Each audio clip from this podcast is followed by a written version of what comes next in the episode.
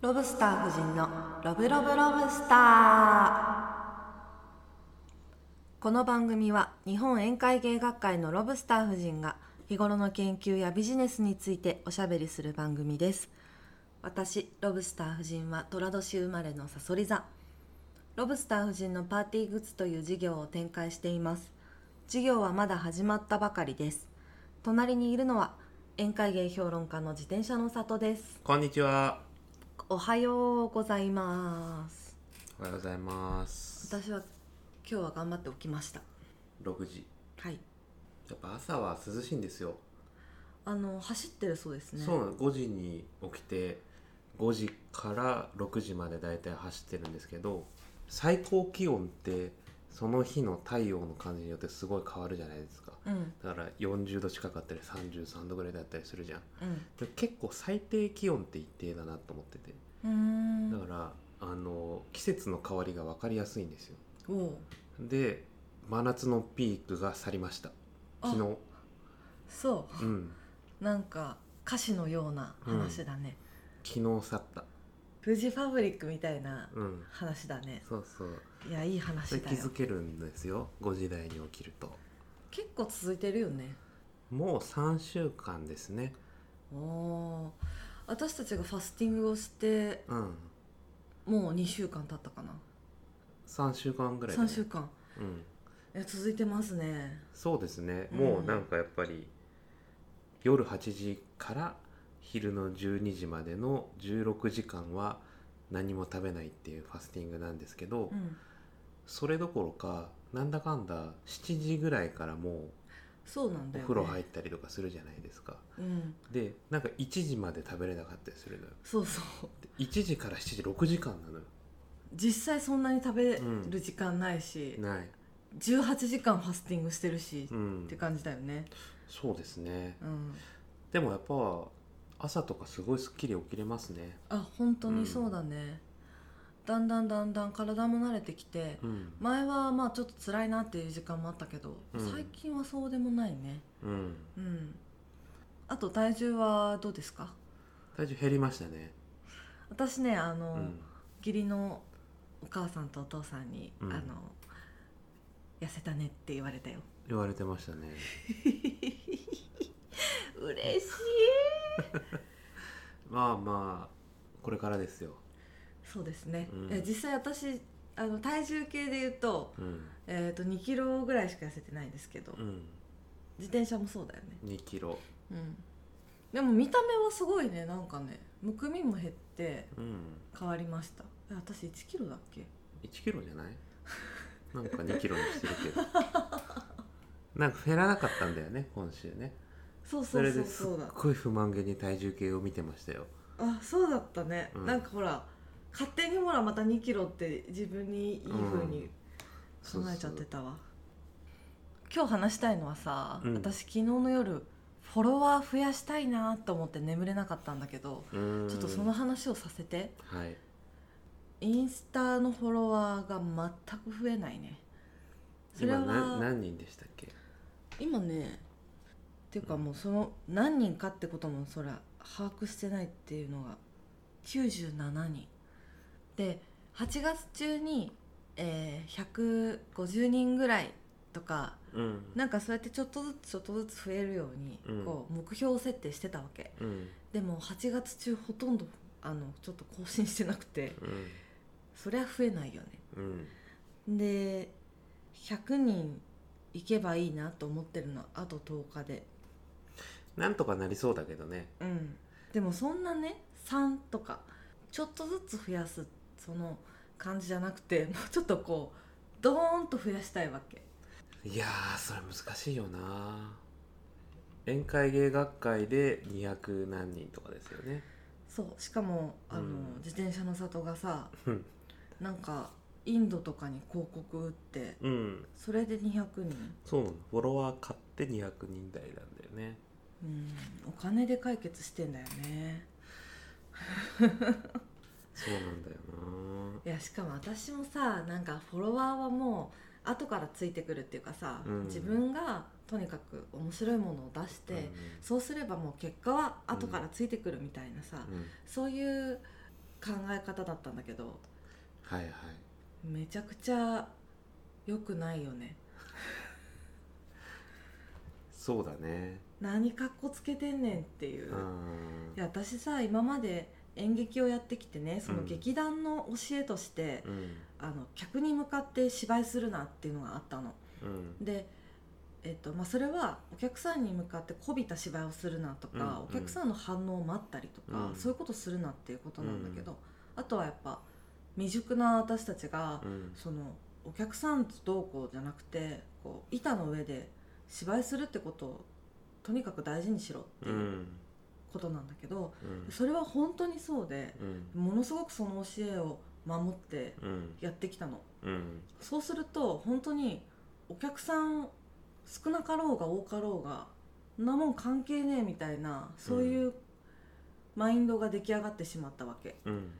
でもやっぱりさんお客さんがいてこその芝居だし、うん見てくれてる人がいるからこそのねあのものだからそういうことそうだをねやっぱりずっと分かってなかったなって今思うのね、うんそれはもうインスタやらそれはもうお商売始めるならねお客さんいるってことがやっぱり一番だなってそれお客さんと共にってことをさ考えなきゃいけないなって昨日の夜ねなんか考えてたらねなんか眠れなくなったのうんそうだねいや本当にもうこの10年お客様っていうことをさうん本当に考えたことがなかった考えないようにしてたんだよねうんうんまあ考え方を変えよそうそううそう、あのー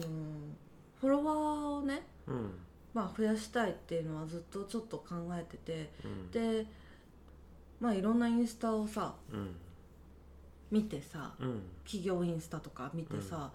どどんな風に運営してんのかなとかっていろいろ見てたんだけど、うんまあ、ちょっと最近さ YouTube も見るようになってうんでわやっぱりこう自分の知りたい情報がパーンと提示されてる、えー、とチャンネルとかあとうんまあ、アカウントはうやんっぱりすごくフォロワーもドンとこううん多いわけ、うんお客さんが何をしにここに訪れてるかみたいなのがちゃんと分かってる YouTuber とかって再生回数もすごいしうんチャンネル登録者数も多いなって気がついたわけいや宴会芸だよねそうだからやっぱり宴会芸に立ち返っうんで宴会芸のをやんなきゃいけない人が調べてうん役に立つアカウントにするっていうことなのかもしれないねうんうんうんうんそう思ったのうんツイッターとかはさ本当に私が普段考えてることとかさ、うん韓国ドラマ見ましたみたいなさ、うんそういうツイートをしてるけどさやっぱなんか日常の中であこれ宴会芸だなって思うものとかをうんつぶやいたりとかさ、うんそういうなんかコンテンツをね、そうだねうんやっぱよく言うのがさまずみんなのためになる情報をうん、出すっていうのがまず最初にフォロワーを増やすために必要なことで、それよく言われてんのうん何なのそれ教えてよ 何それうんまずはみんなの役に立つ情報なんで私なんかもう寝な眠れなくてこう考えてさうんそれでたどたどり着いたよたどり着いた、うんうんそうなんだよみんなに役立つ情報を出してうんでなんかねその後例えば仕事の話とかするようになってでだいぶフォロワーが増えて初めて日常の話をししてもいいらしいよ、ああそうなんだ、そっかその人の日常を知りたいって思うう、んうん、とこのろはまもでう来たらね数千人ぐらいまでいかないと、あー確かに祖父江慎さんの日常知りたいもんそうだね、うんまあああいうさ有名な人はさ、うん有名な人は名前だけで数千までいけるからまあいいんだけどさ今のところ無名だからで宴会芸をやろうとしてる人に役立つ情報なんだろうねうんうん宴会芸研究に役立つ情報じゃなくて基本研究うんだからねそうなんだよこれがあの橋本龍太郎が剣をグッととんこう握ったのが宴会芸だみたいなことって宴会芸研究家にとっては役に立つけど、うん宴会芸をやろうとしてる人には別に役に立たないよねあれじゃあ私が日常の中の宴会芸つぶやくのもそんなに意味ないねうん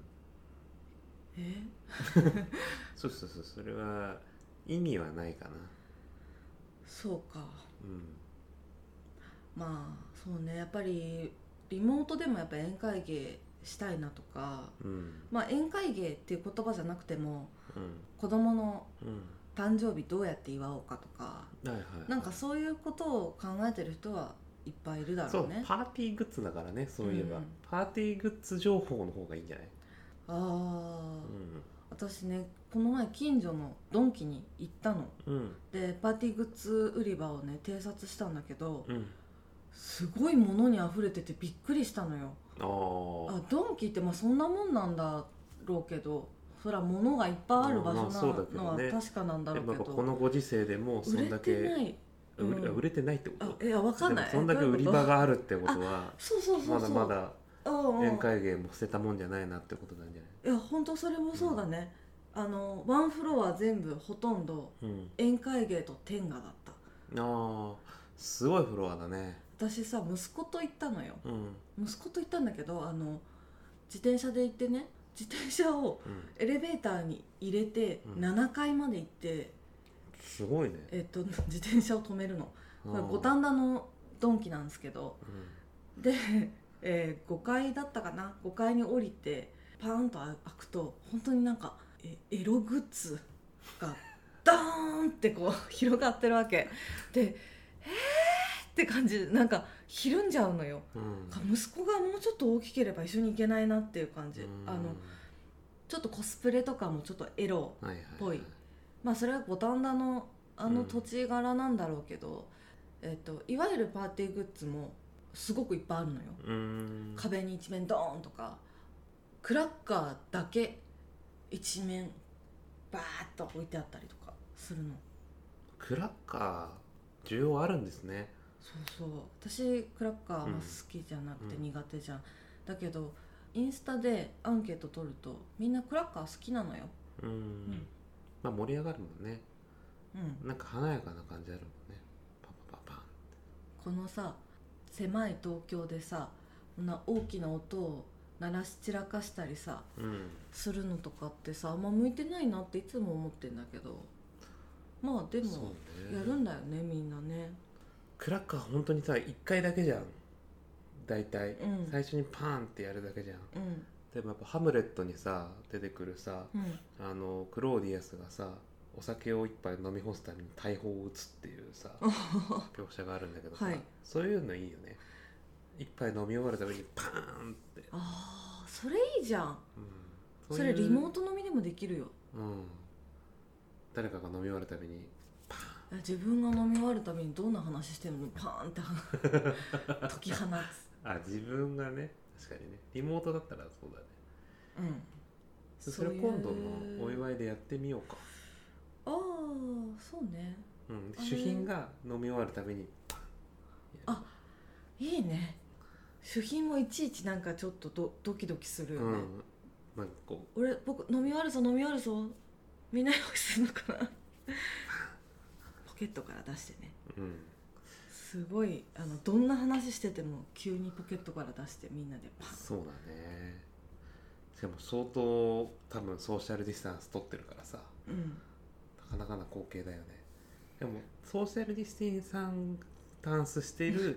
飲み会でも一体感が生まれるんじゃないそうやって主品があ飲み終わる瞬間にこうみんな見てさバーンってやるんだいい話って感じがするね、うんいい光景だよねうんみたいなことじゃない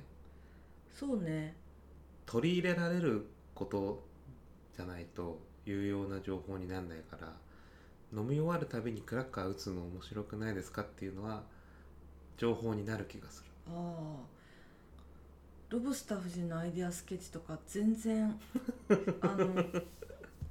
日常に関係なさすぎるし何のアわイかんないでもインスタグラムはそれでいいのかもしれないけどねああーのツイッターはさっきのツイッターの話だからあー分かったうん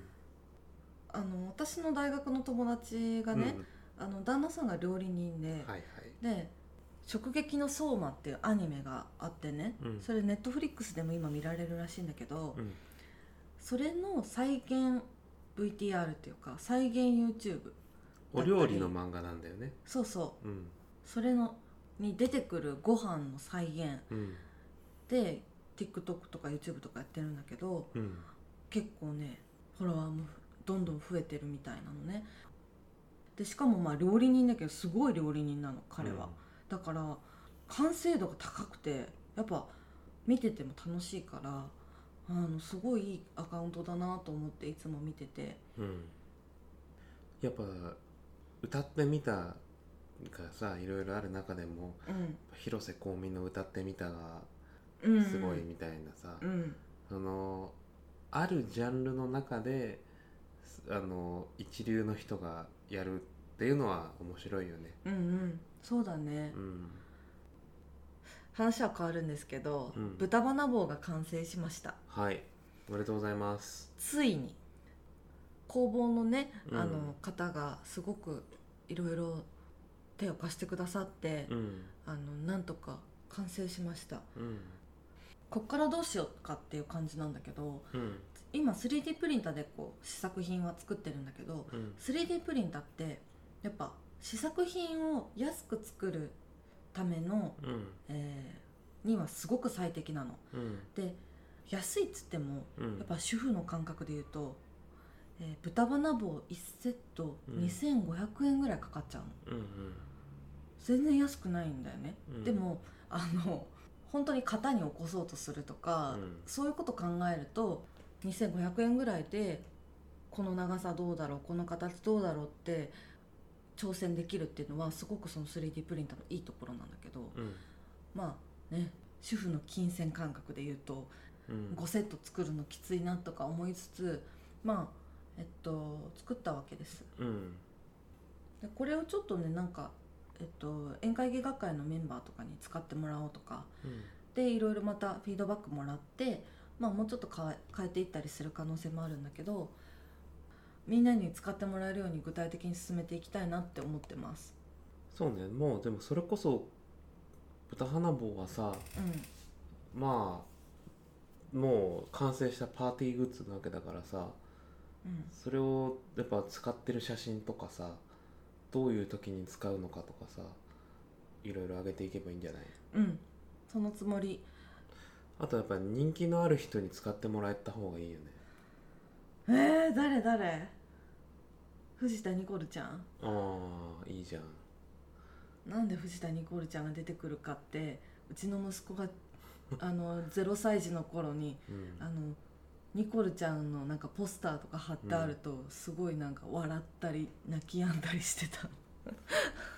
すごいんだよああの人のなんでだろうねうんだからなんとなく「あニコルちゃんいるよ」みたいなそうだねなんかやっぱそういう影響力のある人に使ってもらいたいよねそうねなんかいないかなインフルエンサー我こそはっていう方がいらっしゃったらぜひご連絡くださいはいじゃあまあ今日はこの辺で